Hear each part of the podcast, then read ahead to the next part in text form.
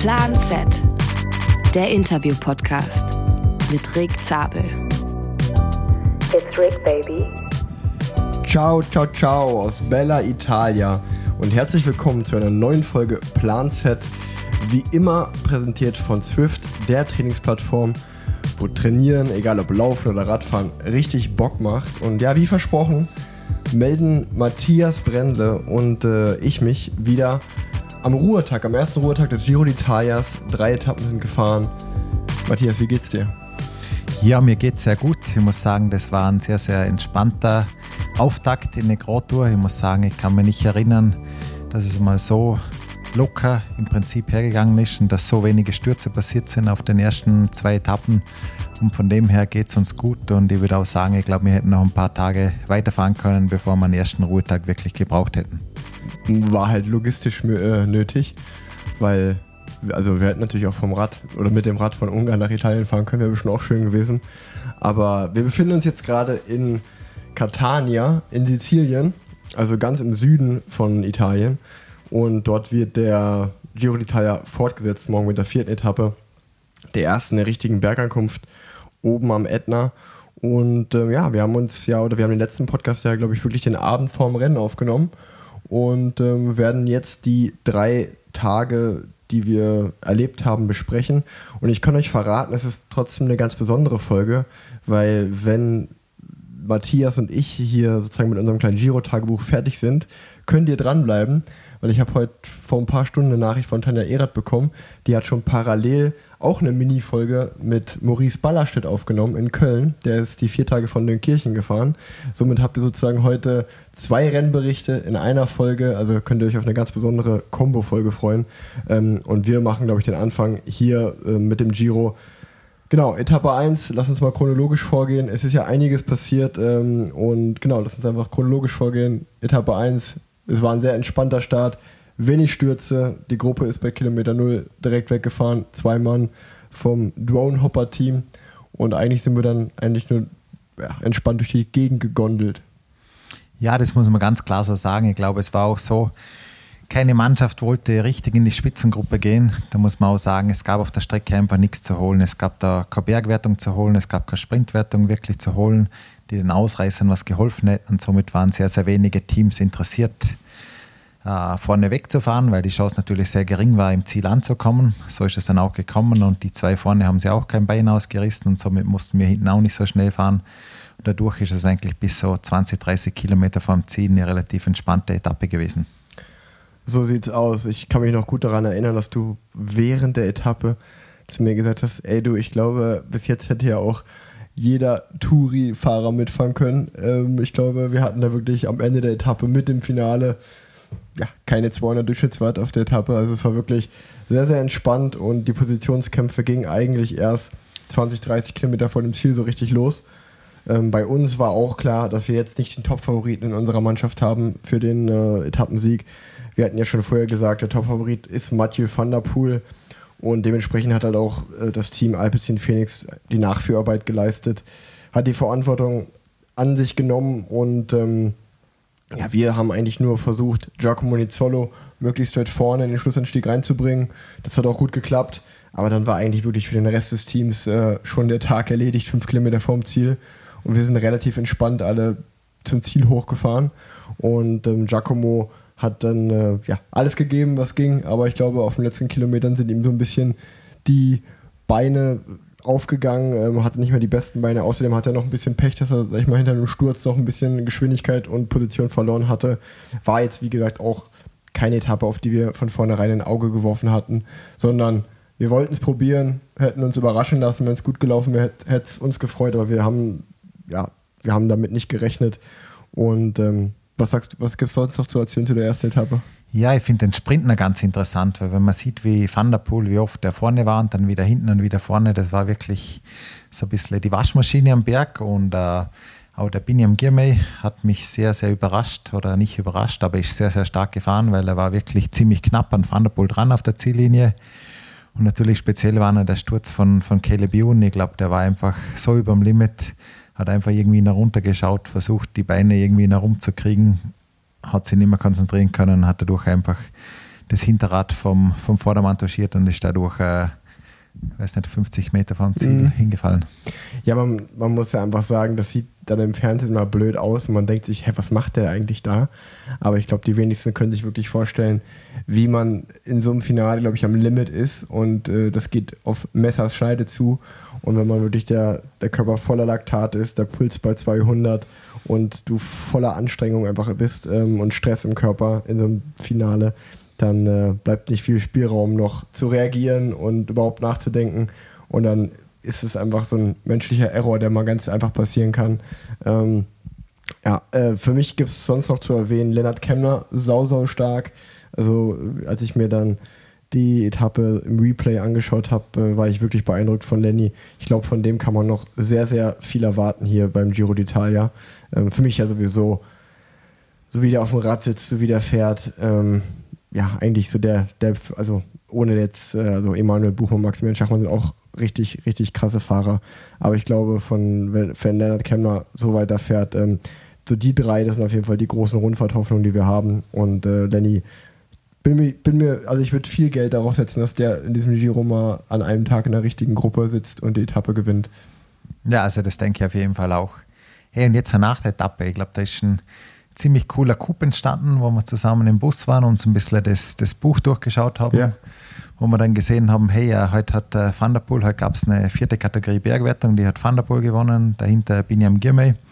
Und dann, wo wir die, die Etappe drauf angeschaut haben, das Zeitfahren, da haben wir gesehen, hey, am Schluss von der letzten Zwischenzeit bis ins Ziel, da wird auch die Bestzeit genommen. Und derjenige, der am schnellsten die letzten 1,3 Kilometer fährt, der wird äh, das Bergtrikot wahrscheinlich am kommenden Tag tragen. Ich glaube, so ist auch die Idee entstanden, dass du das wieder versuchen könntest. Äh, quasi als Déjà-vu. Vor, vor zwei Jahren hast du es ja auch geschafft. Ja, ehrlicherweise muss man ja sagen, dass du dir das angeschaut hast und äh, im Buch gesagt, oder einfach eher so, glaube ich, gesagt hast, ey, Rick, probier das doch wieder. Du hast eh nichts zu verlieren. Ähm, so sieht es ja auch aus. Ich, dadurch, dass ich ja kein Zeitfahrspezialist bin, sind Zeitfahren für mich ja normalerweise Ruhetage, in denen ich äh, ja, mich auf mein Rad setze, nur versuche, im Zeitlimit ins Ziel zu kommen, relativ entspannt und äh, sozusagen einen extra Ruhetag äh, zu haben. Aber wenn es was zu gewinnen gibt, äh, so wie da, also das heißt ja, wie, wie du gerade gesagt hast, wir haben uns das Reglement angeschaut, wir haben gesehen, okay, es ist auch eine vierte Kategorie. Ähm, nach der ersten Etappe hatte Mathieu van der Poel durch seinen Etappensieg drei Punkte in der Bergwertung, Biniam Grimmer zwei Punkte und Paye Bilbao ein Punkt. Und ähm, ja, es gab, wie gesagt, halt auch eine vierte Kategorie im Zeitfahren, die letzten 1,3 Kilometer und es war klar, die drei Zeitschnellsten werden da Punkte bekommen und es war auch klar, wenn die ersten drei nicht wieder punkten von der vorherigen Etappe ähm, und man die schnellste Zeit fährt, dann hat man auch drei Punkte, genauso wie Mathieu van der Poel. Der wird, das Trikot, sag ich mal, noch offiziell als offizieller Träger behalten, weil er ja höchstwahrscheinlich vor einem ist in der Gesamtwertung oder ja, eigentlich ja relativ sicher. Aber man darf es auf jeden Fall auf der zweiten Etappe stellvertretend für den tragen, was für mich auf jeden Fall Motivation genug war, das zu probieren. Und ähm, ich, ich habe auch noch eine Frage bekommen, wie überhaupt so ein Zeitvertrag aussieht. Da können wir gleich auch nochmal drüber sprechen. Aber um mal über meinen Zeitvertrag zu reden, mein Zeitvertrag sah eigentlich wirklich so aus, dass wir um, ja, dass wir einfach morgens hingefahren sind. Äh, ich glaube schon relativ früh um 8 Uhr. Man muss dazu sagen, ich glaube, ich hatte Start um 14.42 Uhr. Dann waren wir um ja, kurz vor, oder ich glaube, wir sind um 8.45 Uhr losgefahren. 8 Uhr gefrühstückt, 8.45 Uhr losgefahren. Dann waren wir, sag ich mal, um 10 Uhr vielleicht an der Rennstrecke. Dann habe ich mich auf mein neues Factor-Rad gesetzt, das Factor Henso, was ich ja schon in der letzten Folge besprochen hatte, dass ich jetzt endlich das neue Zeitfahrrad habe. Ich habe sogar noch äh, ein Special Aero-Cockpit von Alex Dowsett bekommen, ähm, was auf meinen Lenker oder was sozusagen ja auf mein Zeitfahrrad montiert wurde. Und ähm, dann haben wir uns zusammen mit Reto Hollenstein um 10 Uhr, kurz nach 10 äh, meistens ist der Parcours, müsst ihr euch vorstellen, so drei Stunden gesperrt, dass sich die Fahrer sich halt jede Kurve alles anschauen können. Das wird ein Recon genannt, also man schaut sich einfach genau die Strecke an. Und äh, das haben wir dann um 10 Uhr oder so, kurz nach 10 gemacht. Ja, ich glaube, Rick, du bist eine Runde gefahren, aber der Kurs war sehr, sehr technisch. Ich glaube, es waren 15 oder 20 Kurven dabei. Ja, ja, ja. Ich und Alex, wir sind dann sogar dreimal den Parcours abgefahren, einfach so ein bisschen die Geschwindigkeit auszutesten in den Kurven, welche Kurve macht zu, welche Kurve kann man wirklich voll durchfahren, wo sind die Schlaglöcher, wo, wo ist der schönste Asphalt, wo rollt es am besten. Das haben wir dann gemacht. Ich muss sagen, mein Zeitfahren persönlich ist nicht gelaufen, wie ich gerne hätte. Es fehlen momentan einfach ein paar Watt. Ich würde sagen, zum ganz vorne mitfahren haben wir ungefähr 30 Watt gefehlt. Ich bin jetzt für die Wattfreaks da draußen ungefähr 440 Watt gefahren auf die 12 Minuten. Aber es war ein sehr, sehr spezieller Parcours durch die vielen Kurven und auch äh, zweimal eine 180-Grad-Wende muss man sehr, sehr viel beschleunigen. Und dadurch ist so ein Kurs äh, klar auf Van der entgegengekommen und äh, für die Rennzeitfahrspezialisten war es auch mit dem Anstieg am Schluss nicht ganz optimal. Genau, ähm, ja, und äh, du hast gesagt, du bist den, du hast diesen Recon, also die Strecke dreimal angeschaut. Ich habe es mir nur einmal angeschaut, weil mir ja ehrlicherweise auch die ersten 7, noch was Kilometer völlig egal waren. Ich habe mir dann aber den Schlussanstieg ein, zwei Mal angeschaut und vor, äh, vor allen Dingen die Kurvenkombination, ähm, wo sozusagen dann die Zeit gemessen wurde von Anfang Berg bis oben zum Ziel und äh, habe mir gedacht, okay, ich glaube, das könnte mir auf jeden Fall wieder liegen. 1,3 Kilometer, das ist so ein zwei Minuten, etwas über zwei Minuten ein Effort. Ähm, da habe ich eigentlich ganz gute Wattwerte, das werde ich auf jeden Fall probieren. Und dann bin ich auch nach dem Recon wieder entspannt zum Bus. Ähm, dann relaxt man sich eigentlich, bereitet sich vor, also das heißt, man legt den Zeitfahranzug parat, die Überschuhe, die Handschuhe und dann hat man vom Team einfach ja, ein Warm-Up-Protokoll und so. Da können wir gleich nochmal drüber reden. Ähm, und ja, dann äh, hatte ich mit meinem Coach geredet. Ähm, Greg Henderson, der im Auto auch hinter mir hergefahren ist, äh, der hat halt vorher für mich ausgerechnet. Und es war schon klar, dass der Sieger höchstwahrscheinlich zwölf Minuten oder sowas fahren wird oder 11.30, wenn, wenn man es sehr, sehr schnell kalkuliert. Wir haben sogar bei unserer Rechnung mal, damit auf jeden Fall keinen, dass man nicht aus dem Zeitlimit fliegt, sind wir mal davon ausgegangen, dass der Sieger 10 Minuten 30 fährt. Das wäre dann ein 52er Schnitt gewesen. Und bei einem Zeitlimit von 30 Prozent ähm, ja, hätte man dann immer noch einen 42er Schnitt oder so nur fahren müssen. Somit war mir klar, okay, ich muss ungefähr einen 41er, 42er Schnitt fahren bis zum Fuße des Berges und ab da werde ich ja dann hoffentlich keine Zeit mehr verlieren, sondern äh, der Zeitschnellste sein.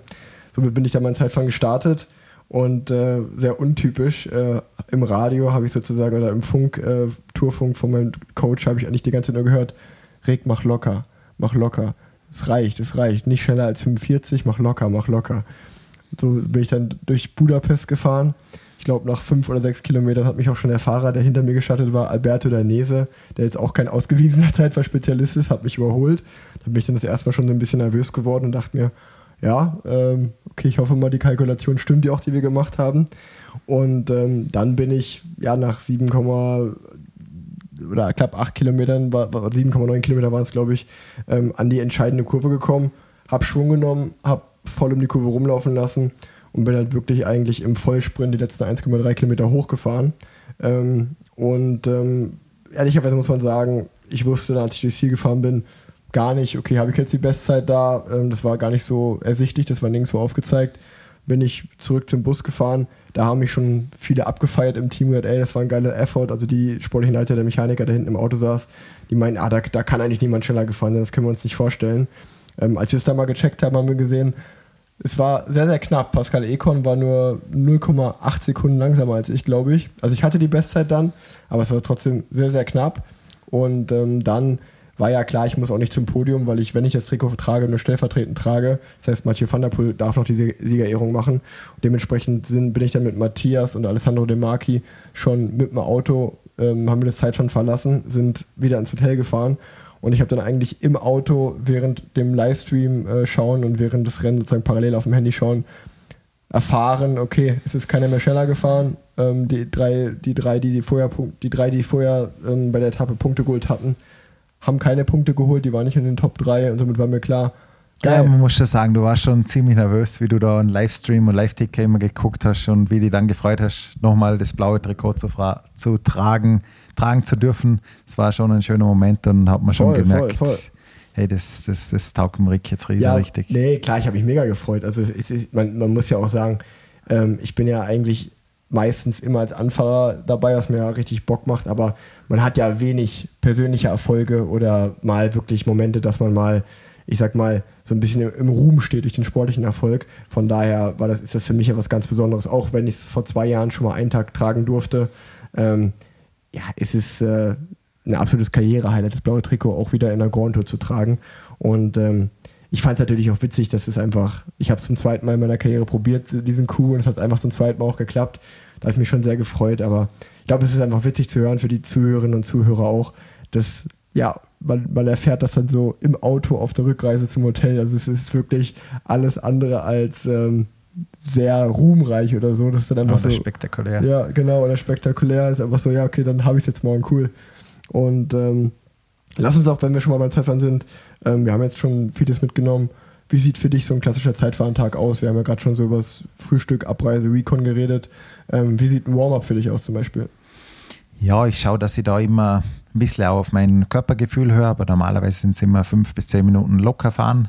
Dann steigere ich mich fünf Minuten langsam bis zur Schwedenleistung. Dann fahre ich wieder zwei Minuten locker und dann fahre ich dreimal 30 Sekunden Renntempo und dann äh, fahre ich wieder fünf Minuten locker. Und auf dem Weg zum Start mache ich eigentlich drei Sprints mit dem größten Gang, zum einfach nochmal die ganzen Muskeln, der ganze Körper aktivieren. Und dann bin ich eigentlich bereit für den Start und so haut es bei mir eigentlich immer relativ gut hin. Ja, also ihr müsst euch auch vorstellen, man kriegt meistens vom Teamcoach ein Protokoll, wo dann irgendwie draufsteht, ey, ich sage jetzt als Beispiel mal einfach gerechnet, du hast um 15 Uhr Start, sei am besten 10 Minuten vor deiner Startzeit schon vor Ort, weil dann wird das Rad nochmal gecheckt, ob das regelkonform ist und alles. Das heißt 14.50 Uhr äh, an der Startrampe schon ungefähr sein. Ähm, man geht vielleicht so fünf Minuten vorher von der Rolle, macht dann in den fünf Minuten, indem man dann vom Bus zum Start fährt, ja, trocknet man sich ab nach dem Warm-up. Den Zeitfahranzug hat man meistens schon an, setzt einen Helm auf, zieht die Handschuhe an ähm, und dann ja, fährt man, geht vielleicht nochmal kurz pinkeln oder so und dann fährt man zum Start. Das heißt, das Warm-up fängt man meistens so, ich würde sagen, 40 Minuten vor Rennstart erst an und dann das Warm-up dauert vielleicht so 20, 25 Minuten. Ja, und das Wichtigste für jeden da draußen, beim Warm-up darf man sich nicht wirklich kaputt fahren.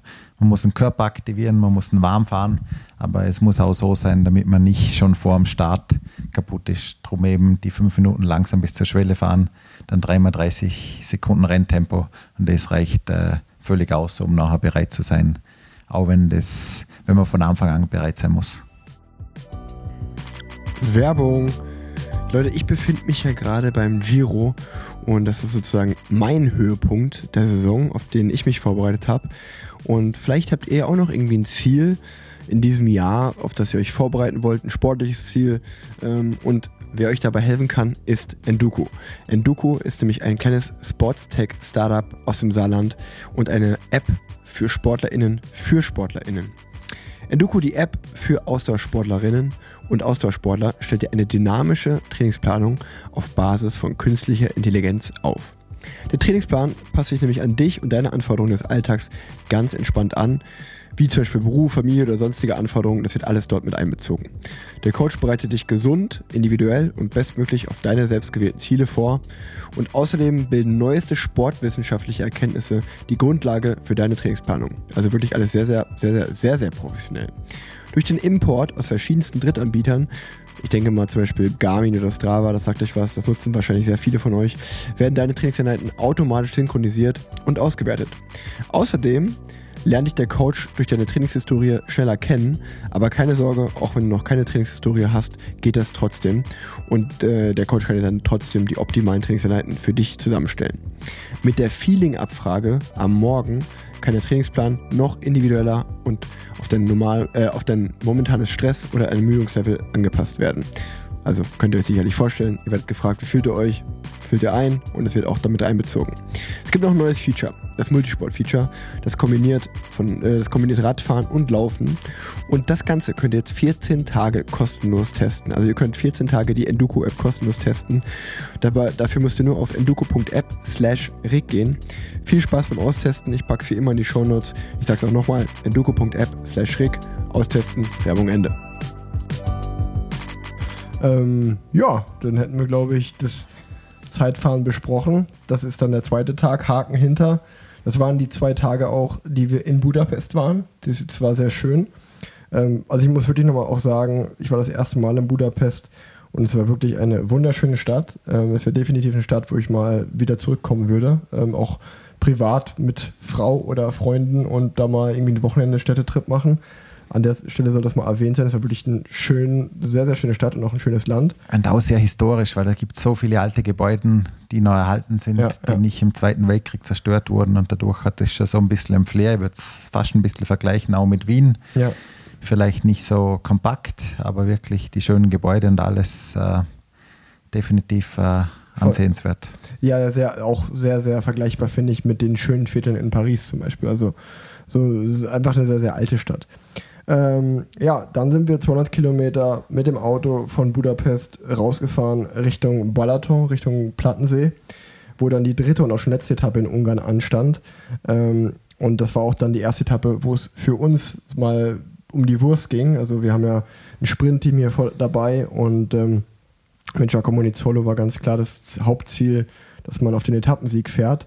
Ähm, zu blauen Trikot, also das Bergtrikot, was ich tragen durfte, in dem Moment noch stellvertretend für Mathieu van der Poel, gibt es zu sagen, es gab wieder nur eine Bergwertung und es war sehr tricky, weil die war nur zwölf Kilometer vor dem Ziel. Somit war natürlich klar, ich werde auf keinen Fall in die Spitzengruppe gehen ähm, und irgendwie versuchen, auf Biegen und Brechen dieses Trikot zu verteidigen, sondern hey, wenn es die Möglichkeit gibt, dass ich vielleicht easy ein paar Punkte mitnehmen kann, dann äh, werde ich das versuchen. Aber meine Hauptaufgabe wird auf jeden Fall sein, für Giacomo eigentlich den Sprint anzuziehen. Ähm, dann war es aber wieder so wie auf Etappe 1. Niemand wollte so richtig in die Gruppe. Kilometer 0 sind drei Fahrer weggefahren. Wieder dieselben zwei von der ersten Etappe und diesmal hat sich noch einer von dem Team Eolo dazu gesellt. Und ähm, dann sind wir nicht wieder spazieren gefahren. Genau, und diesmal wollten wir nicht den Fehler machen wie auf der ersten Etappe. Wir wollten einfach äh, parat sein und auf der ersten Etappe hat sich gezeigt, also wenn man da 50 Kilometer vom Ziel mit dem ganzen Team nicht vorne war, dann war es sehr schwer vorbeizufahren, weil man muss sich vorstellen, die ganzen Teams, die reihen sich nebeneinander auf, bis halt kein Platz mehr ist auf der Straße. Und wenn man da dahinter ist, da lässt sich kein Mensch vorbei. Und dadurch, dass das Finale auch ein bisschen tricky war, damit, dadurch, dass wir auch für den Rick noch versuchen wollten, dass er auf die Bergwertung fahren kann, war mir schon relativ früh vorne, weil wir wollten nicht, nicht hinten gefangen sein bzw. eingesperrt sein. Somit waren wir dann schon eigentlich 50 Kilometer vom Ziel vorne auf der rechten Seite, erst auf der linken Seite, dann auf der rechten Seite. Dann ging es eigentlich relativ gemächlich dahin bis zur Bergwertung. Auf der Bergwertung haben wir dann gedacht, haben wir uns auch nach links umgedreht. Okay, der Pascal Ekorn, sein größter Konkurrent, der ist, der ist weit hinten. Ich glaube, der wird da nicht vorbeikommen. Aber dann auf einmal 800 Meter vom Ziel habe ich den links irgendwie in meinem Blickwinkel gesehen, habe gesagt, hey Rick, Rick, er fährt los, er fährt los. Und dann hast du dein Effort gemacht und äh, hast, würde ich sagen, einen, einen Bilderbuchsprint hingelegt. Oder wie, wie würdest du die Situation äh, erklären? Äh, also, ja, äh, wie du sagst, die Nervosität ging 50 vom Ziel los. Wir haben eine Seite genommen, sind bis dahin, eigentlich haben wir da bis dahin alles perfekt gemacht, waren immer schön vorne dabei. Und auch genauso wie du gesagt hast, ähm, wollte ich mir dann, als die Gruppe schon so früh eingeholt wurde, wurde, es nicht natürlich nicht nehmen lassen, jetzt für die Punkte zu fahren und mir das Trikot ähm, auch dann, sag ich mal, offiziell als ähm, Leader zu holen. Und dann ist, wenn man ehrlich ist, ähm, ja, ich habe das Trikot noch, das ist das Wichtigste, aber es sind einige Fehler passiert. Ähm, der erste Fehler war ähm, natürlich, dass, wie du gesagt hast, wir haben immer ein, Auge gehabt, wo ist Pascal ungefähr kurze Konstellation da. Man geht ja davon aus, dass sowohl Van der Poel als auch Benjamin Grimay, als auch Paye Bilbao, als auch Simon Yates, die anderen vier, die Punkte haben, da waren wir uns relativ sicher, okay, die werden jetzt nicht auf diese Mini-Bergwertung fahren, die haben größere Ziele in diesem Giro. Die einzigen, die wirklich Bock auf dieses Trikot hatten, war Pascal und war ich. Ähm, Pascal war, wie gesagt, den Tag davor die zweitschnellste Zeit gefahren, das heißt, er hatte zwei Punkte, ich hatte drei Punkte. Und ähm, ich wollte diese Punkte natürlich möglichst kraftschonend auch mitnehmen, ohne einen großen Effort zu machen, ohne tief zu gehen, um dann halt auch einen guten Job für Giacomo noch zu machen. Das ist dir perfekt gelungen, oder?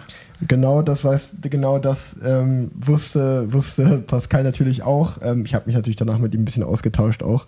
Und er hat genau das gesagt. Er, er hat gesagt, ey, pass auf, ich habe darauf gehofft, dass du anfahren musst und dann nicht aufs Trikot fahren darfst. Deswegen wollte ich auch möglichst früh vor der Bergwertung losfahren, was er gemacht hat, 800 Meter vom Ziel. Ähm, ja, ich bin in dem Moment natürlich hinterhergesprungen. Ich wollte mir das Trikot nicht abnehmen lassen. War auch extra motiviert, weil du gesagt hast, ey, komm, komm, hopp, hopp, hopp, hopp. Und äh, man muss sagen, das ist echt ein starker Fahrer. Da hat er einen richtigen Streifen gezogen. Und äh, ich bin so tief gegangen, um erstmal dieses Loch, die Lücke zu dem zu schließen. Das war schon richtig hart. Und dann äh, muss man sagen, habe ich Anfängerfehler Nummer 1 gemacht. Denn er hat das Tempo rausgenommen und ich bin von der zweiten Position in die erste Position gegangen. Ja, also wenn man am 15-Jährigen einen Sprint erklärt, wie er einen Sprint fahren soll, dann sagt man, mach's nicht so wie Rick.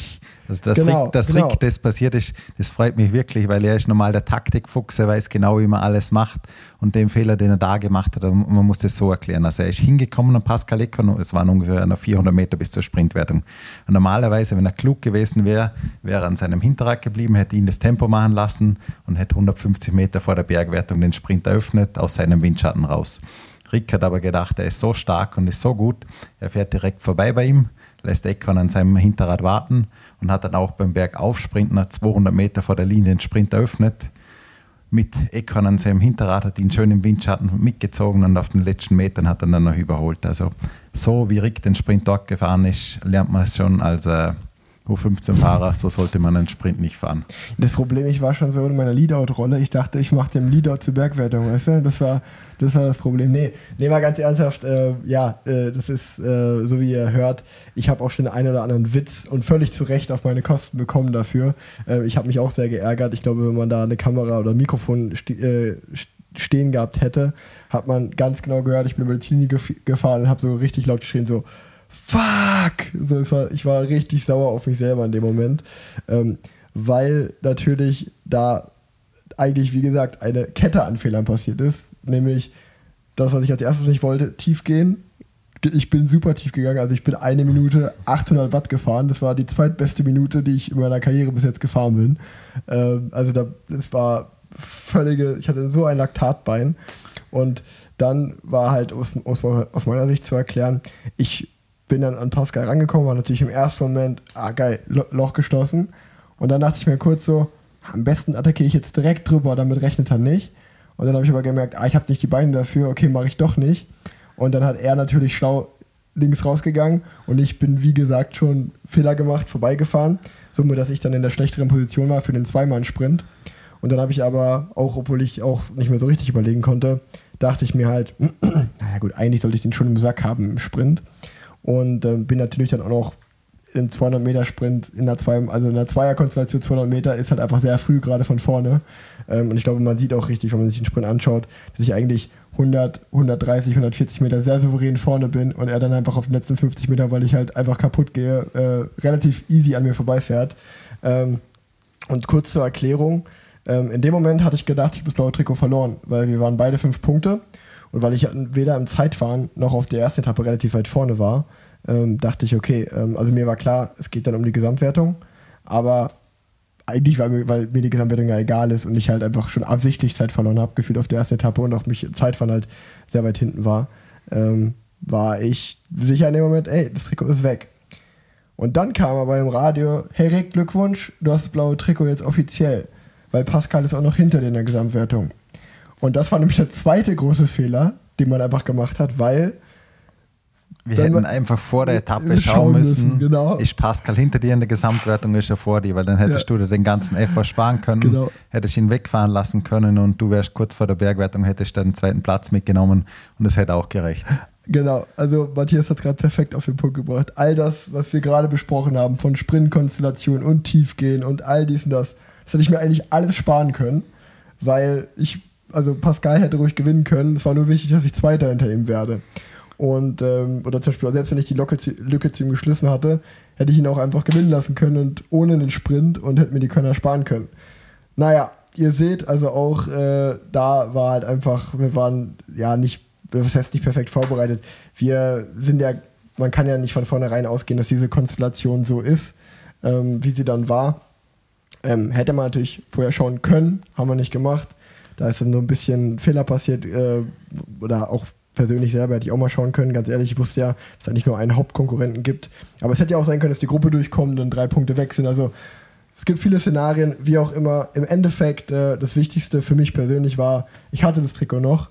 Auch wenn ich trotzdem noch den einen oder anderen Spruch wegen dem verlorenen Sprint äh, auf, meine, auf meine Kappe nehmen muss, aber auch natürlich zu Recht. Ich hätte natürlich auch gerne einfach souverän das Trikot gehabt. Also, wenn ich die Wertung gewonnen hätte, hätte ich einfach sechs Punkte gehabt, wäre auch cool gewesen. Wie auch immer, völlig egal jetzt eigentlich alles, weil ich kann die vierte Etappe noch äh, den Ätna hoch als Bergkönig, dann im Gruppetto den Ätna hochfahren. Das wird auf jeden Fall witzig.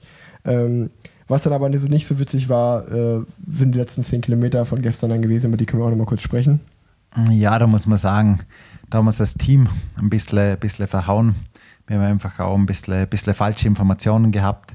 Für uns war eigentlich wichtig, dass wir nicht äh, irgendwo hinten gefangen sind, dass wir früh genug vorne sind. Aber dadurch, dass wir eigentlich schon seit 50 Kilometer vom Ziel vorne waren, sind uns am Ende einfach äh, die Leute ausgegangen. Klar, du hattest nach deinem Sprint auch keine Beine mehr, konntest du eigentlich nicht mehr, nicht mehr viel helfen auf den letzten Kilometern, aber auch wie anderen, uns ist einfach äh, die Kraft ausgegangen. Es war dann so schnell Richtung Ziel. Wir haben eigentlich vermutet, dass nach der letzten Rechtskurve dreieinhalb Kilometer vom Ziel, dass es da ein bisschen enger ist, dass es da nicht mehr so leicht ist, Positionen zu, zu verlieren, auch, auch zu gewinnen. Und danach sind wir auf eine Straße gefahren, die einfach, glaube äh, sechs, sieben Autos, sechs, sieben Autos hätten da Platz gehabt und da kamen die anderen Teams, die sich bis dahin gut geschont haben, einfach von hinten mit dem ganzen Schwung und wir hatten einfach keine Leute mehr. Dadurch war Giacomo viel zu früh im Wind und äh, konnte am Schluss auch keinen richtigen Sprint mehr fahren, weil er einfach vor dem Sprint schon so viel investieren musste, dass er in Position ist. Und von dem her war es mit dem elften Platz sicherlich eine große Enttäuschung. Aber nichtsdestotrotz, wir schauen nach vorne, wir haben das analysiert und am Mittwoch haben wir schon die Chance, das besser zu machen, weil so wie wir da aufgetreten sind, beziehungsweise mit so einem starken Team nur einen elften Platz herauszuholen, das ist nicht unser Anspruch und so wollen wir nicht weitermachen. Genau, also du hast es perfekt gesagt. Äh, wir sind eigentlich gestern 47 Kilometer haben wir investiert im Wind, immer vorne, vorne, um uns dann in den letzten drei Kilometern die komplette getane Arbeit äh, wegnehmen zu lassen, ähm, weil wir einfach gedacht hätten, gedacht haben, die Straße ist kleiner, war sie aber nicht. Ähm, die war riesenbreit. Man hätte auch, wie Matthias gesagt hat, einfach in der Mitte des Feldes schön im Windschatten sparen können. So wie es eigentlich Quickstep gemacht hat. Die haben es perfekt gemacht. Äh, Paradebeispiel und dann einmal mit Schwung nach vorne auf den letzten zwei Kilometern. Ähm, ja, ich hatte, wie gesagt, wie Matthias auch gerade gesagt hat, ich war nach meinem Effort, ich habe es zwar noch probiert, aber da war kein Call mehr da, um da im Sprint vorne mit reinzuhalten oder Giacomo noch zu äh, positionieren. Uns sind die Männer ausgegangen, wir waren allgemein äh, sehr früh dran. Aber wie Matthias auch gesagt hat, hey, den Sprint haben wir verhauen. Zum Glück kommen noch einige.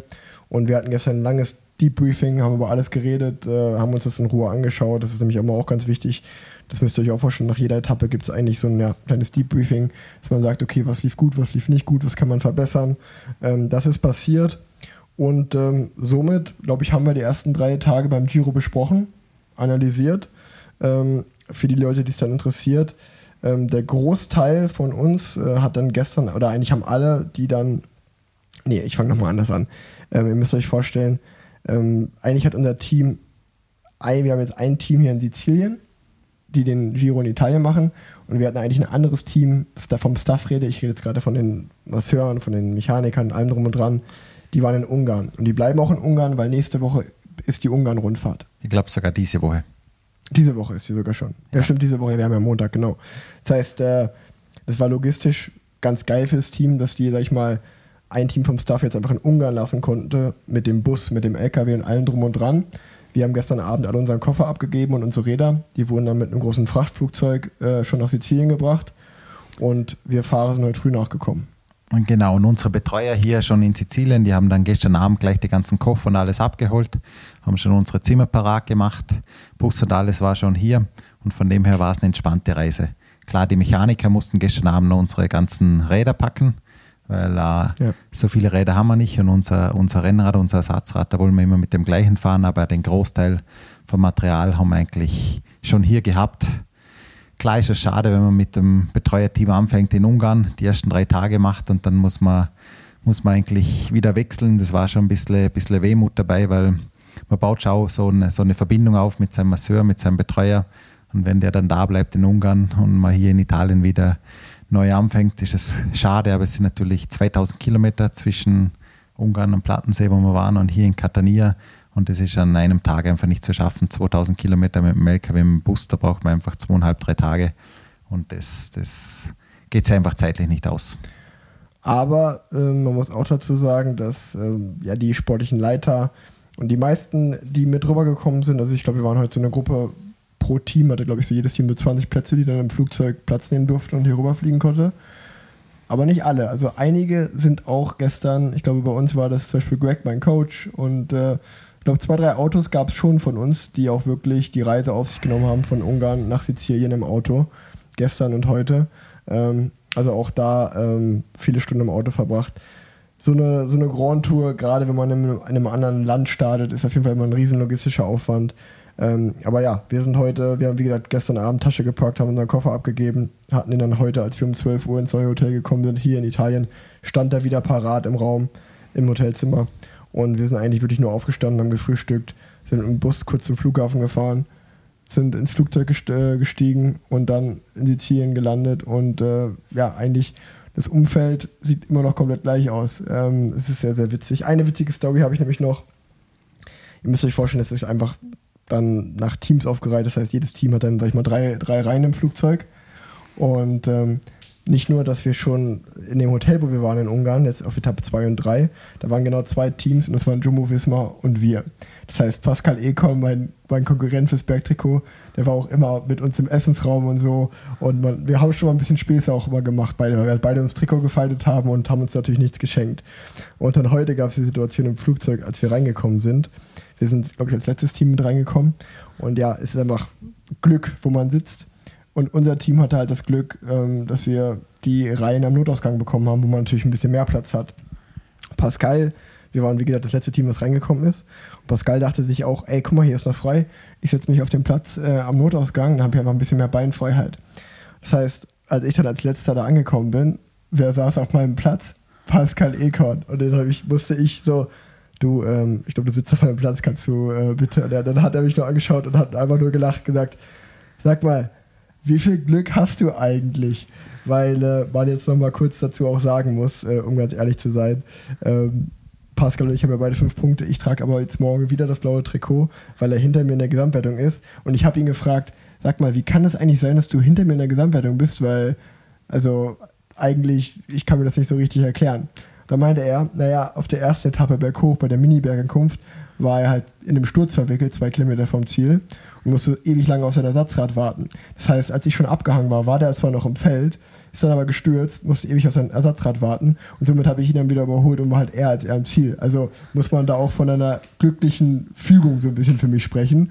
Ähm, und äh, ja, also ich will auch einfach an der Stelle mal sagen, Sportsmanship, der hätte es auch verdient, mal das Trikot einen Tag zu tragen, das will ich schon sagen. Aber hey, ich bin auch froh, sehr froh, dass ich jetzt noch mal einen Tag länger tragen kann. Ähm, das heißt, morgen geht es für mich im blauen Trikot, im Bergtrikot in Ätna hoch. Ähm, wird bestimmt cool, ich freue mich. Und dann geht der Giro aber auf jeden Fall erst so richtig los, jetzt, wenn wir in Sizilien sind. Ja, und ich freue mich besonders auf die Etappe vom Mittwoch, weil da können wir die Schmach vom Sonntag können wir, können wir auslöschen, können wir besser machen. Da steht der nächste Sprint an. Haben wir am Anfang zwar den langen Berg, fahren wir wieder über Nettner drüber. 20 Kilometer 5 Prozent, aber wenn man sich so die, die Starterfelder von den verschiedenen Teams anschaut und die Taktik, die die verschiedenen Teams fahren, glaube ich, gibt es wenige Teams, die Interesse haben, den Berg voll zu fahren, weil man muss sagen, nach dem Berg geht es nach 100 Kilometer flach ins Ziel und da wird es kaum ein Team geben, äh, das das kontrollieren will, das das äh, machen will und von dem her denke ich, soll es am Mittwoch wieder einen Sprint, einen richtigen Massensprint geben und da wollen wir auf jeden Fall ganz vorne mitmischen.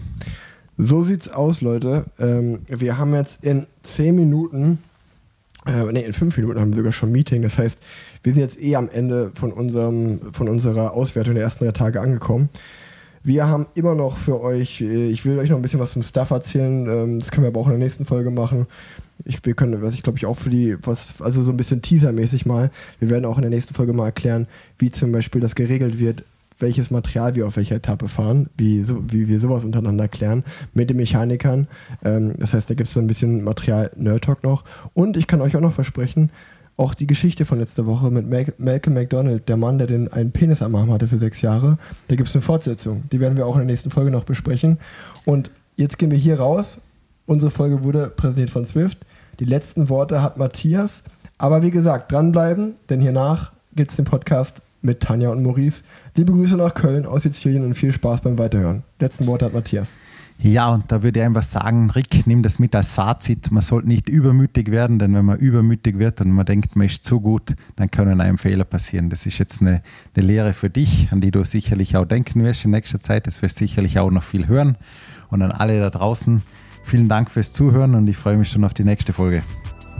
Man lernt nie aus. herzlich willkommen zu einer weiteren Folge Plan Z. Und passend zur Giro Edition von Rick Zabel biete ich die Köln Edition. Wie immer wird der Podcast präsentiert von Swift und ich habe heute einen mir wieder wohlbekannten Gast äh, zu meiner Seite, der zum Köln-Thema passt, weil er mittlerweile Wahlkölner ist. Ansonsten Barista, Berliner, Berufsradfahrer Maurice Ballerstedt. Herzlich willkommen. Hallo Tanja, es freut mich, dass ich heute mit dabei sein darf. Du bist ja hier in der Wohnung. Wir sitzen gerade wieder bei mir im Wohnzimmer in Köln auf der Couch. Ähm, ein wohlbekannter Gast, was nämlich die wenigsten wissen. Du hast hier eigentlich die meiste Zeit, die ich hier gewohnt habe, auch hier gewohnt. Ich glaube, ich habe schon, äh, bevor du hier warst, hier gewohnt. Kann das sein? Ja, das stimmt. Also du warst auf jeden Fall häufiger schon Gast, bevor ich überhaupt hierher gekommen bin. Aber seither wirst du ja sozusagen gehandelt als unser Ziehsohn. Und sobald du, bevor du die Wohnung in Köln hattest, sobald du nach Belgien oder Holland musstest, äh, war hier deine Herberge. Ja, das, das stimmt. Äh, eigentlich meine gesamte U23-Karriere habe ich bisher hier verbracht. Also, bis ich zu den Profis gewechselt bin, war ich eigentlich hier immer euer Gast. War auch als erster hier, dann hast du mich ein bisschen hier rausgedrängt. Und jetzt musste ich mir eine eigene Wohnung suchen, konnte nicht mehr bei euch schmarotzen. ja, genau. Aber das hat ja auch Vorteile gebracht. Äh, du schläfst nämlich jetzt mittlerweile in einem Höhenzelt, das konnten wir dir hier nicht bieten. Ja, stimmt. Ja, ich muss mal schauen, ich muss jetzt wieder rein diese Woche. Letztens haben sich meine Nachbarn beschwert, dass es ziemlich laut ist, da muss ich mir noch eine Lösung einfallen lassen. Aber Du, du kannst ihnen ja eine Packung Oropax vor die Tür legen. ich, ich glaube, das reicht nicht. Gut, wir, wir, wir sind aber schon ähm, viel weiter jetzt, als ich eigentlich schon sein wollte. Wir haben nämlich gerade schon deinen Wechsel ins Profilager und deine U23-Zeit erwähnt. Aber fangen wir mal vorne an, für alle, die Schande über eure Haupt äh, Maurice Ballerstedt noch nicht kennen. In der Tat. Ähm, wie erwähnt, du bist aus Berlin. Äh, von, von wo genau? Berlin ist ja groß. Ich komme ursprünglich aus, äh, aus Rangsdorf. Rangsdorf liegt ein bisschen, äh, ja, ein bisschen außerhalb von Berlin, äh, richtig tief im Osten. Und ähm, ja, da bin ich dann etwas später, mit 10, 12 Jahren umgezogen nach Berlin, nach Berlin-Köpenick, Köpenick-Grünau, um genau zu sein. Und da habe ich, ja, bis ich 20 war, mein gesamtes Leben lang verbracht. Äh, bin da aufgewachsen, habe dann auch mit dem Radsport angefangen. Beim SC Berlin. Nee, beim, beim ersten Blankenfelde noch in, in, in Rangsdorf war das und, und bin dann mit, mit 15, 16 ähm, habe ich die Schule gewechselt, äh, weil wir umgezogen sind und bin dort dann zum SC Berlin gekommen. Hab dort, bin dort von der U15, U17, äh, habe meine gesamte Jugendkarriere dort verbracht und dann äh, zu Jumbo Visma ins Development Team gekommen. Genau, du hast nämlich im Gegensatz zu mir eigentlich den Highway in den Radsport äh, gewählt. Also bei dir war eigentlich schon von Anfang an klar, in welche Richtung es geht. Oder ja, du, wann hast, es du hast den Easy Way. Ja, genau. Ich habe hab den Easy Way gewählt und du äh, von, von Anfang bis Ende durchgezogen. Äh, nimm uns mal mit, wann war für dich klar, so Profi werden und äh, ja, Radsport als Karriereoption, das ist mein Ding. Ja, meine Mutter hat mich immer sehr viel zum Sport geschickt. Mal zum Karate, zum Fußball, zum Radsport, eigentlich in alle Sportarten, weil ich früher ziemlich dick war. Und da ging es eigentlich eher so ein bisschen darum, dass ich ein bisschen Gewicht verliere und äh, ja, einfach ja, ein bisschen Sport mache. Und irgendwie bin ich dann beim Radsport geblieben, hat super Spaß gemacht, bin auch durch ein paar glückliche Zufälle dran geblieben. Ich hatte das nie als ja, Berufsoption, weil ich auch nie sonderlich gut war. Ja. Und äh, einfach dran geblieben. Dann kam ich auf die Sportschule in Berlin und äh, dann hat sich irgendwann rausgestellt in der U17, dass ich doch ein gewisses Talent dafür habe und bin weiter dran geblieben, äh, hatte Spaß dabei und dann, dann kam auch schon unser Mitbewohner hier ins Spiel, äh, Lennart Der Klein. Lennart Klein, genau. Ja, der ist dann auf mich aufmerksam geworden. In der, in der U19 war das und hat mich dann sozusagen gescoutet. Kann man, kann man das so sagen? Ja, das kann man sagen. Und dann hat sich das alles so ein bisschen entwickelt. Ich, ich wurde immer besser. Lennart hat angefangen, mich zu trainieren. Und so ist das dann seinen Lauf gegangen, ja. Zu dem Thema zurück. Weißt du denn noch, wann wir uns das erste Mal gesehen haben? Ich habe dich und Lennart, habe ich beide zum selben Zeitpunkt zum ersten Mal gesehen. Das Genau. war, das war bei, bei Standard, noch in der Invalidenstraße, richtig? Genau, ich war da beim Weltcup in Berlin auf der Bahn und habe dann kurz bei Standard vorbeigeschaut, um Lennart Hallo zu sagen. Und da saß so ein kleiner, schüchterner Junge. Ähm, und ich glaube, ich habe dann im, im, im Tagebuch von Lennart rum, rumgemalt, als ihr euch, äh, Wir sagen jetzt nicht, was ich gemalt habe. Ich wollte auch gerade sagen, ich weiß noch, was du da reingemalt hast, ja. ähm, und ähm, genau, da habt ihr euch zum ersten Mal unterhalten und ab dann ging, ging die Karriere. Also ich war wirklich von, von Anfang an mit dabei sozusagen. Ihr wart meine beiden Entdecker, ja. Genau, genau definitiv. Ja, genau. Und jetzt sitzt du hier im äh, Alpecin Phoenix Shirt und kommst gerade sehr ähm, erschöpft wahrscheinlich von der Rundfahrt. Wo warst du die letzten Tage? Ich war gerade bei der Tour de France. Bei der Tour de France. Genau, Fast. fa- fast. Ich war bei, bei der Rundfahrt Four Jours de Dunkerque. Wie der Name sagt, sechs Tage. Das habe ich nämlich auch nicht so ganz verstanden. Als du gerade eben so gesagt hast, ja, sechs Tage Rundfahrt, dann dachte ich mir so, heißt das nicht vier Tage? Aber okay. okay. Ja, ich, ich weiß auch nicht, die Rundfahrt gibt schon ziemlich lange.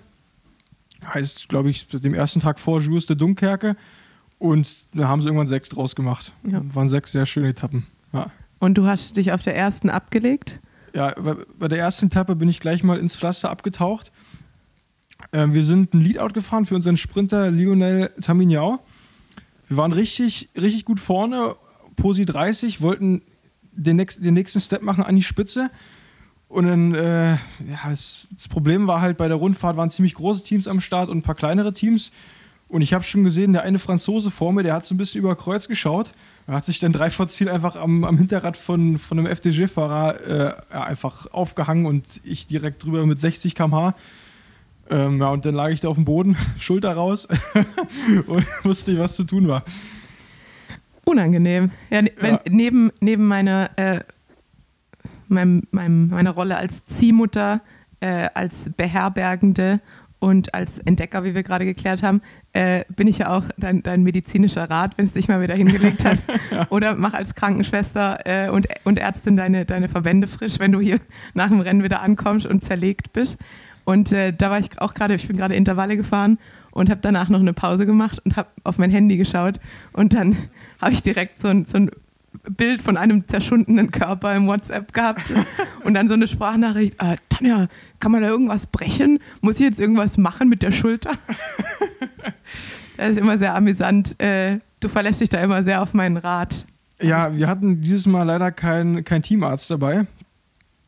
Und ähm, ja, also ich, ich, wie gesagt, ich lag da auf dem Boden, äh, die, die Schulter war draußen, hab mir die dann selber wieder eingekugelt und du warst der bestmögliche Ansprechpartner. Hast mir auch schon sehr oft viel geholfen. Ähm, ja, laut, laut deiner, Expertise. äh, ja, äh, hätte ich mal vielleicht ins Krankenhaus äh, gemusst, um zu schauen, ob da irgendwas, irgendwas durch ist, aber ja, mir geht's super. Also Äh, ein Berliner bringt nichts um. Da, dazu muss man aber sagen, er hat gerade eben gemeint, er hat den Arm noch nicht mehr als 90 Grad angehoben. Also wir warten noch auf die 180 Grad und dann schauen wir mal. Ich, ich glaube, ähm, als Mathieu am ersten Tag gewonnen hat, da habe ich aus Versehen kurz den Arm nach oben gemacht. Das tat auch ein bisschen weh, aber das war's, genau. Ja gut, Adrenalin äh, hilft, hilft da ja gegen den Schmerz ganz gut. Ähm, ja, dann sind wir auch schon ähm, bei deinem Team. Aktuell äh, hier Maglia Rosa beim Giro d'Italia. Äh, liebe Grüße an Rick und äh, äh, die, den Rest, der sich jetzt gerade quälen muss, obwohl sie heute Ruhetag haben. Ja, Genau- Rick, Rick genau ist so jetzt Erzfeind. Der hat erstmal Mathieu van der Poel äh, das blaue Trikot abgenommen heute. Oder St- gestern. Stimmt, aber äh, Mathieu ist ja jetzt auch nur noch auf, glaube ich, Platz 4 im, in der Bergwertung. Drei oder vier, weil er hat ja gestern keine Punkte mehr geholt. Achso, ja. Ja, deshalb, ich, ich glaube, das geht klar. Ich glaube, das Maglia Handshake. Rosa würde ich, würd ich, auch, würd ich auch nehmen. Er sieht ein bisschen besser aus. Die Räder sehen auch besser aus. Äh, Rick hat nicht mal ein eigendesigntes Rad, kann es sein? Der fährt das normale schwarze Rad weiter. Das ist, das ist auch so eine äh, kleine Fähigkeit, die Maurice hat. Maurice kann immer gut, gut pöbeln. Auch, auch gegen, gegen mich. Äh, ich kriege immer direkt so Spitzen ab. Gegen, gegen den Frauenradsport, Nein, gegen die nein, Swift nein. Academy. Da wird, da wird nie gegeizt. Nein, nein, nein, da, da habe ich meinen vollsten Respekt vor. Ich bin ja auch schon ein paar Swift-Rennen gefahren, fahre ja auch sehr viel auf Swift. Und für mich wäre es tatsächlich, also ich, ich habe da mehr Respekt vor, wie wenn du über den normalen Weg Radprofi wirst, weil, weil also das ist, glaube ich, auch meine Fähigkeit. Ich kann sehr viel mit, mit Auge wettmachen und mit einer gewissen Aggressivität im Rennen. Aber also nur über die Wattzahlen reinzukommen, das hätte ich, glaube ich, nicht geschafft. Also das, also das, dafür muss ich auch meinen Respekt zollen. Das hätte ich nicht hinbekommen. Schau an, ich glaube, wir müssen häufiger mal einen Podcast aufnehmen. Kriege ich die ersten Komplimente von Maurice Ballerstedt. Ähm, ich habe nämlich, ich habe ja immer schon überlegt, ob ich den Podcast mal mit dir mache. Ähm, und den, den letzten Ausschlag gab es eigentlich, als wir uns zufällig nach Scheldepreis, da sind wir beide Scheldepreis gefahren und haben uns zufällig in Antwerpen getroffen. Und ähm, am Anfang, als wir uns kennengelernt haben und wir hier manchmal alleine im, im Wohnzimmer saßen, weil Lennart bei der Arbeit war oder irgendwas gemacht hat, äh, dann war ich immer noch sehr nervös, alleine mit mir zu sprechen. und äh, als wir uns jetzt in Antwerpen getroffen haben, da saßen wir, glaube ich, eine Stunde zusammen im Zug. Bist du dann in die erste Klasse umgestiegen, bist in Brüssel. Ich bin nur zweite Klasse gefahren. Ja, Geringverdiener. Ähm, ja. Genau. Und äh, da ist richtig aus dir rausgesprudelt. Und dann dachte ich mir, eigentlich mal interessant zu hören, du jetzt als Neopro, also du bist ja schon ein bisschen erfahren nach deinen zwei Jahren bei Jumbo Development, beim Jumbo Development Team. Ähm, aber trotzdem ist ja jetzt, glaube ich, nochmal noch mal was anderes bei Alpecin Phoenix. Und da dachte ich, jetzt ist ja sozusagen der erste ähm, Teil der Saison vorbei mit den Klassikern und jetzt geht es mit den Etappenrennen los. Und da dachte ich, wenn wir jetzt schon so eine kleine Köln-Edition machen, dann lasse ich dich doch mal als Neo-Pro so ein bisschen Revue passieren. Ähm, wie war es jetzt Trainingslager, das erste Mal mit den Großen, äh, die ersten Rennen, die ersten Klassiker? Nimm uns mal mit, wie war dein bisheriges Jahr? Ja, ich glaube, ich hatte noch nie ein Jahr, was, was so aufregend und, und spannend war. Also es ja, war sehr ereignisreich. Äh, ich kann ja mal damit anfangen, als ich das erste Mal ins Trainingslager gefahren bin, ich, ich glaube, ich, ich war noch nie in meinem gesamten Leben so aufgeregt. Ähm, ich bin angekommen, habe meinen Koffer auf, aufs Zimmer gestellt und dann saßen wir äh, beim, beim, Abend, beim Abendbrot, haben zu Abend gegessen. Und aus irgendeinem Grund, ich weiß nicht, wie ich da hingekommen bin, aber ich saß am Tisch, links neben mir Jasper Philipsen, rechts schräg gegenüber von mir Mathieu van der Poel und vor mir Tim Millier ich, ich, habe kein Wort mehr rausbekommen. Ich habe gezittert und habe gedacht, wenn mich jetzt einer von denen anspricht, den, den kriege ich einen Schlaganfall. Das heißt, du warst noch nervöser als die ersten Male alleine mit mir im Wohnzimmer. Nee, nicht, nicht ganz, nicht ganz, ja. nee, aber das, das ist super krass, wenn man auf einmal mit den Leuten in einem Team fährt, zu dem man jahrelang aufgeblickt hat. Und äh, ja, das kann man im ersten Moment gar nicht, gar nicht realisieren. Krass, auch, auch, auch wenn wir äh, Lead-Out-Training gemacht haben, oder irgendwie in Intervalle gefahren sind oder äh, uns gegenseitig probiert haben abzustellen am Berg. Und einfach alle seine Idole auf einmal, ja, oder wenn man Teamkollege ist von allen seinen Idolen, ja, das ist äh, un unglaublich. Mit wem hast du denn im ersten Trainingslager das Zimmer geteilt? Mit Sam Gaze, mit Sam Gaze. Also auch ein, ein super geiler Typ, der hatte jetzt äh, letztlich ein bisschen Pech gehabt. Den haben die beide Knie operiert. Äh, ist jetzt aber wieder, also der Typ ist so eine Maschine, der hat jetzt einfach drei Wochen ausgesetzt, drei, vier Wochen nichts gemacht, trainiert seit zwei Wochen und gewinnt seine ersten Weltcups wieder. Ist, also, das ist eine richtig kranke Maschine.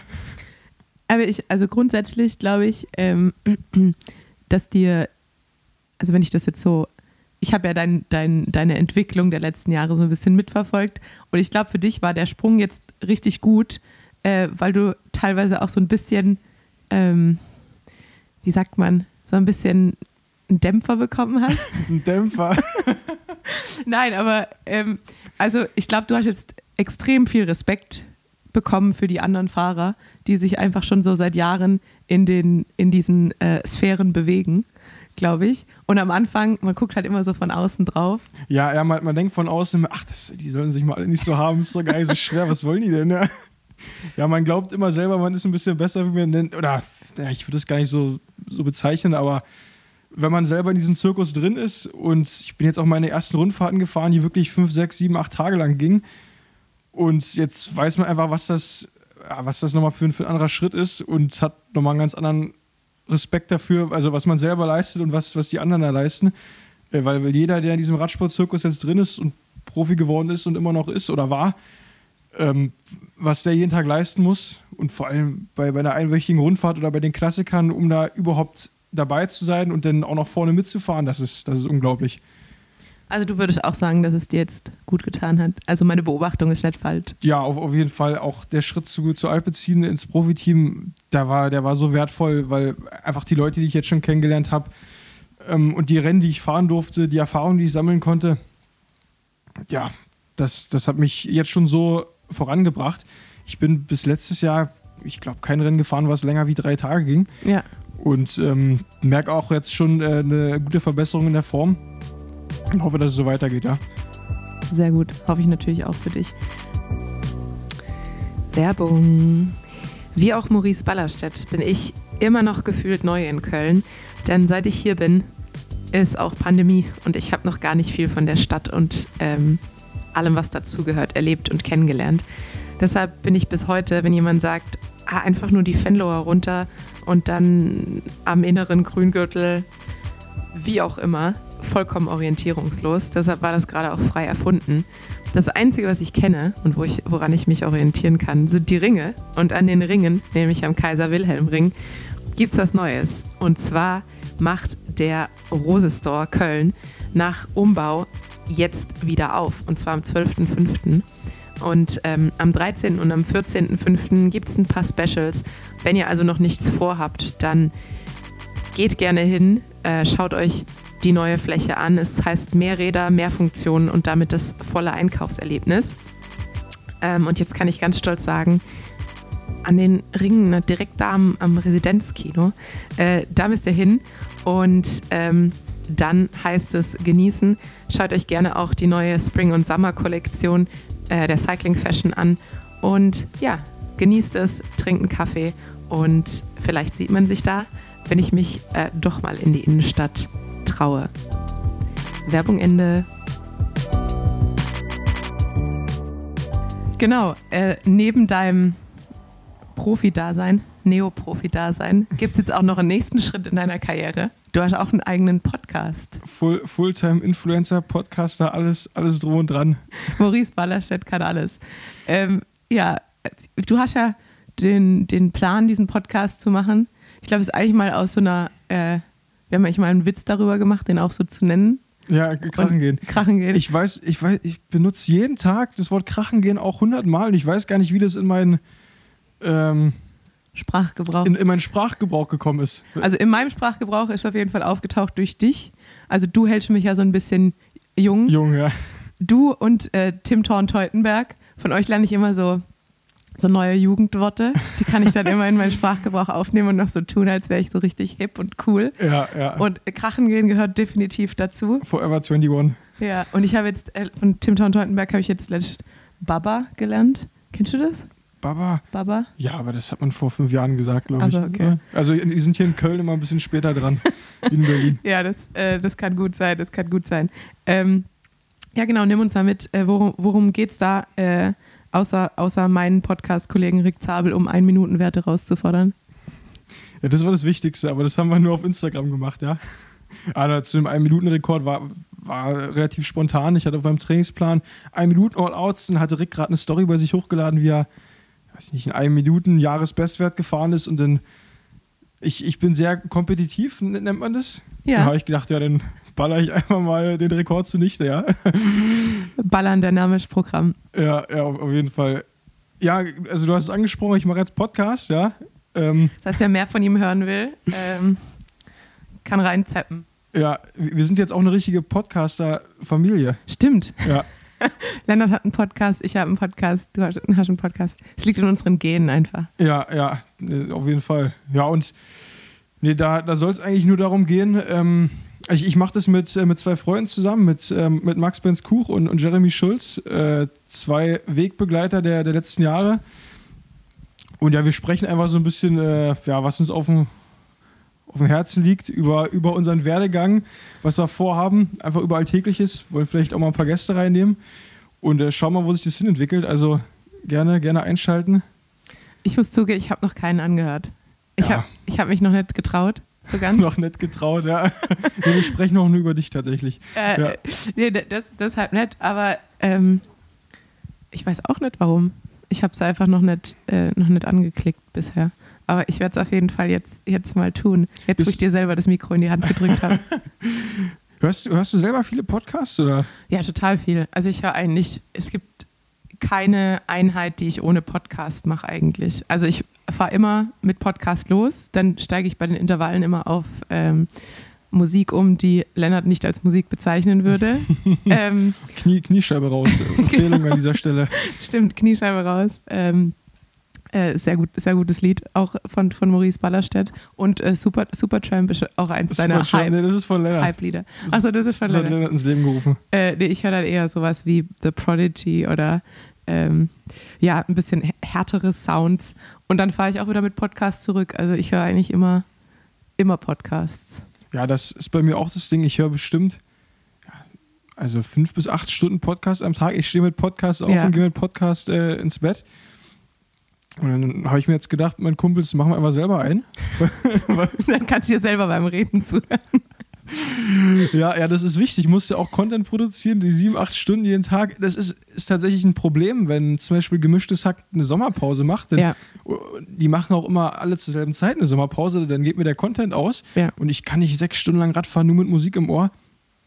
Da gehe ich krachen. Das stimmt. Also ich muss auch, weil ich habe früher eigentlich nur mit gemischtes Hack angefangen, aber das ging ja, also es geht ja gar nicht, weil die nur jede Woche einen machen. Dann habe ich wieder von vorne angefangen, dann die alten Folgen durchgehört. Aber jetzt mittlerweile habe ich zum Glück meine Podcasts, die halt wirklich regelmäßig kommen, wie Apokalypse und Filterkaffee.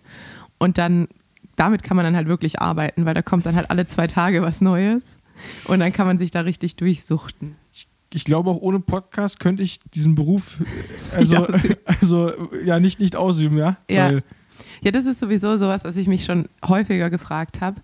Ähm, die Frage kannst du mir natürlich auch nicht beantworten, weil du noch jünger bist als ich, aber ähm, wie man das, du hast es ja jetzt auch schon seit ein paar Jahren mitbekommen, man geht ins Trainingslager oder man geht zum Rennen und es werden äh, über WhatsApp werden die, die Zeiten rausgeschickt. Äh, über WhatsApp wird eigentlich alles kommuniziert. Man kriegt irgendwie Epic Ride Weather geschickt, man kriegt die GPX-File und dann denke ich immer so, wie hat man das denn früher gemacht? Also es muss ja, es muss ja irgendwo an der Tür ein Zeitplan gehangen haben, weil man konnte das ja nicht allen zuschicken. ja. Das muss halt, oder der, der, es gab ja keine App, wo man sich mal den, die Windrichtung anschauen konnte. Oder jetzt, wenn wir uns die Rennen vorbereiten und du guckst dir bei VeloViewer äh, das Höhenprofil an, das musste man sich ja vorher alles wirklich aus dem Racebook rausschreiben. Stimmt, stimmt. Ich kann da relativ wenig zu sagen, weil vor vier, fünf Jahren bin ich nur Rundstreckenrennen gefahren. Ja. Rund um die heiße Eichel, irgendwie eine 5-Kilometer-Runde. So, das konnte man sich noch merken. Ja. Gerade so. Ja. Aber du hast recht, das, äh, ich weiß auch nicht, wie man das früher gemacht hat. Ich, ich habe auch, ich bin ja jetzt meine erste Klassiker-Saison gefahren. Und wenn ich das übers Radio gehört, äh, gehört habe, jetzt Paddestrad oder Moskestrad oder Paterberg, ich habe mir, hab mir immer nur gedacht, ey, sag doch einfach Berg oder Kopfsteinpflaster. Ich habe keine Ahnung, was es ist. Aber das geht relativ schnell, weil so ging es mir am Anfang ja auch.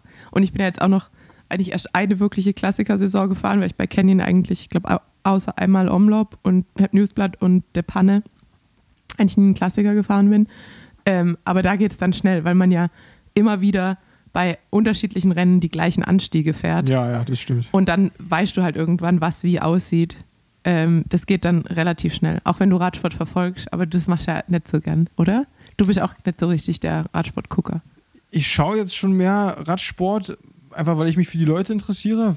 Ich glaube, ich, glaub, ich würde gar keinen Radsport gucken, wenn ich nicht in, im Zirkus so drinne wäre. Ähm, aber ich schaue es tatsächlich. Um hier mal Werbung zu machen für den Sport. Ja, ja, d- es gibt auch so Sachen äh, im Rennen, die kriegt man einfach von, von außen nicht mit.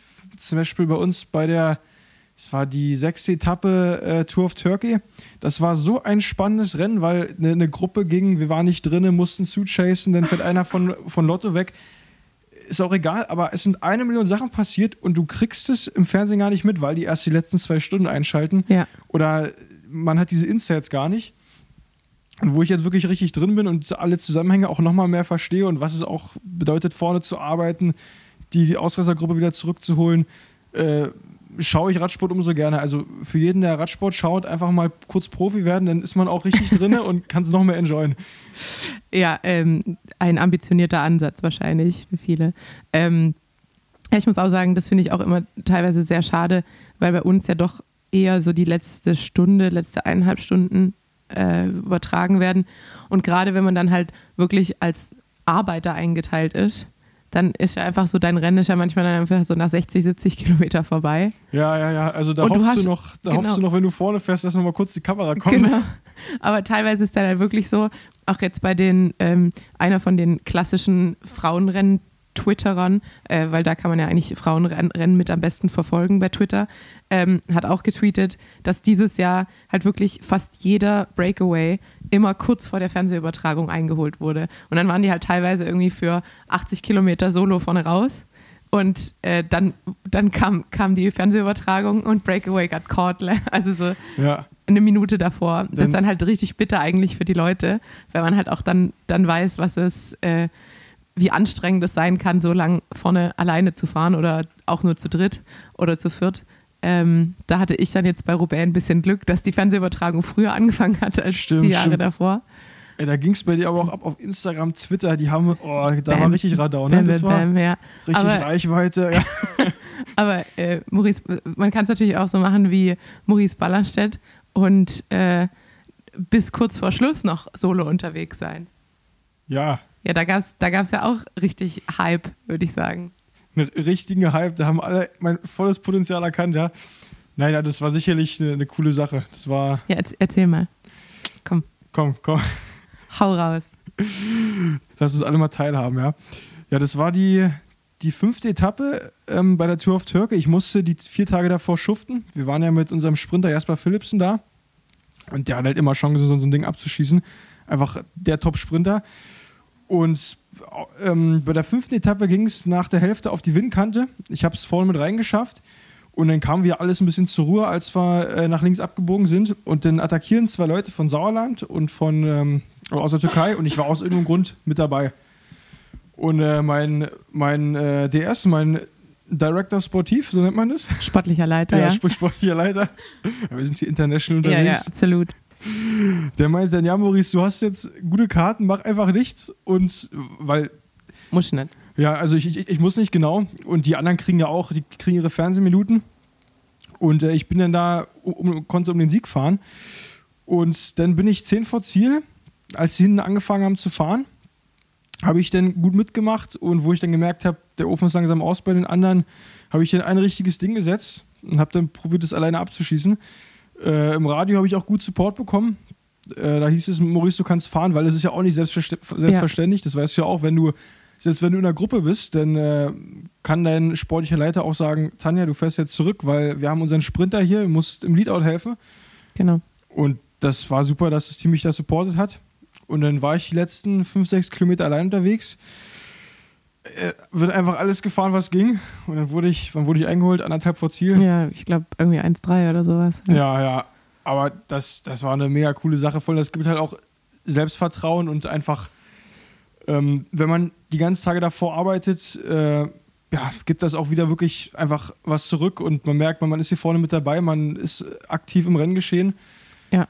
Und ja, das hat mich sehr gefreut. Und man kann sich ein bisschen aus dem Chaos raushalten.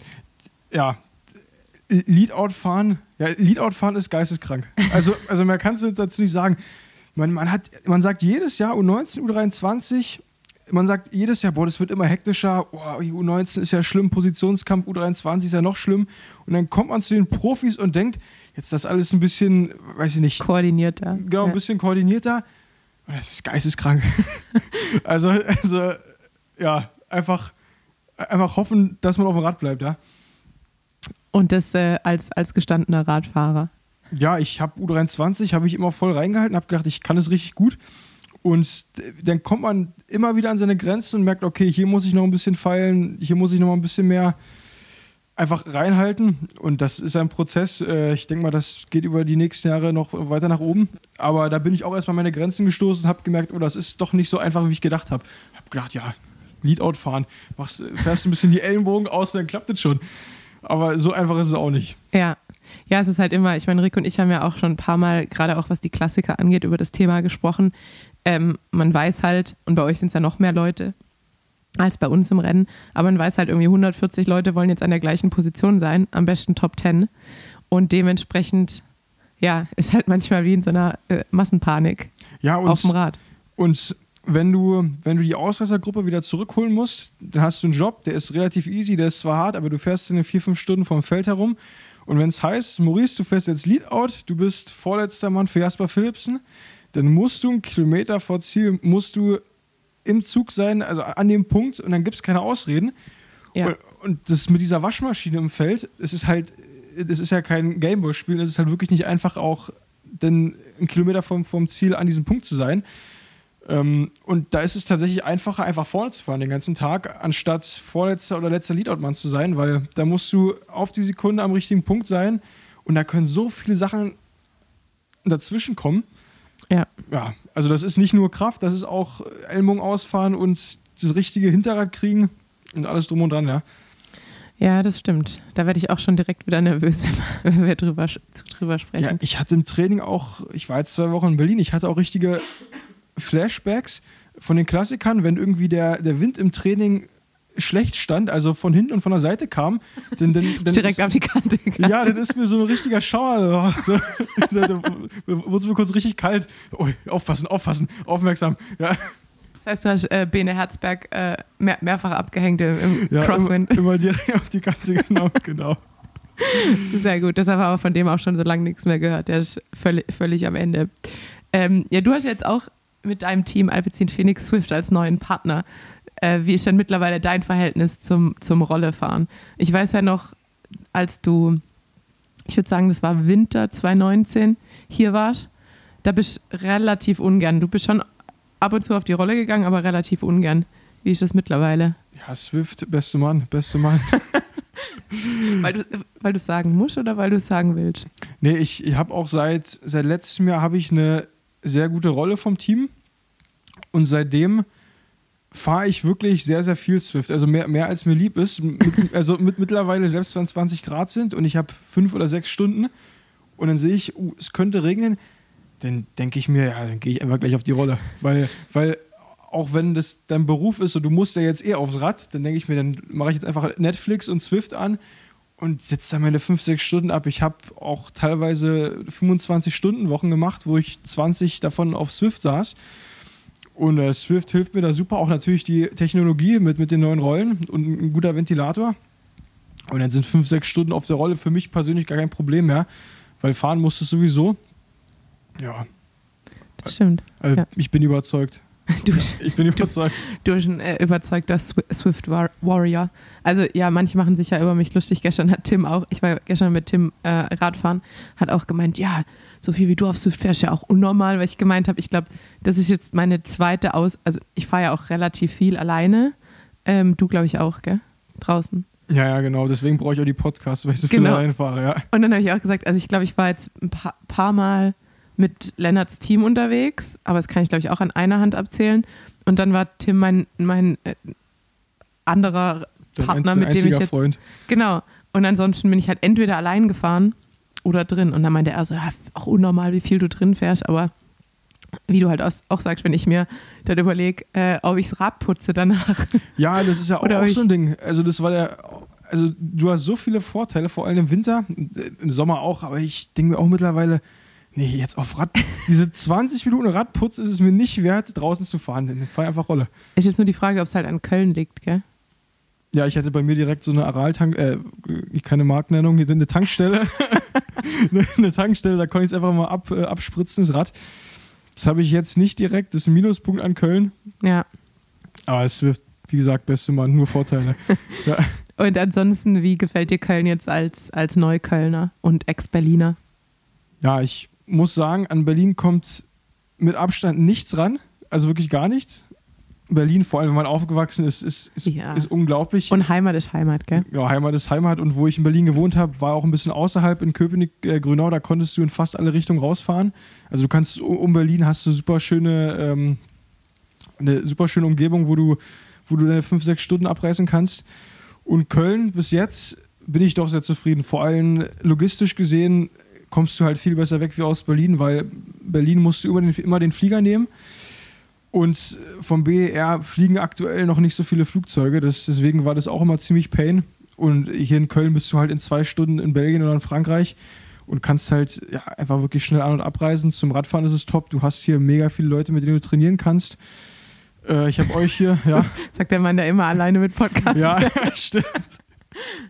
Ja, also ich mag es allein zu fahren mit Podcast und Musik einfach im Ohr, aber wenn man denn, Man hat die Option. ja genau, und wenn du jetzt sechsmal in der Woche auf dem Rad sitzt oder halt nur einen Coffee Ride machst und dann zweimal davon irgendwie mit Leuten fahren kannst, dann ist das schon gut, wenn du auch eine Trainingsgruppe hast, weil die ist mir in Berlin so ein bisschen weggeschmolzen oder wie, wie sagt man das? So, Ja. Da war langsam keiner mehr da, der Radsport gemacht hat. Ja, wenn du immer alle auf die Kante nimmst, kein Wunder.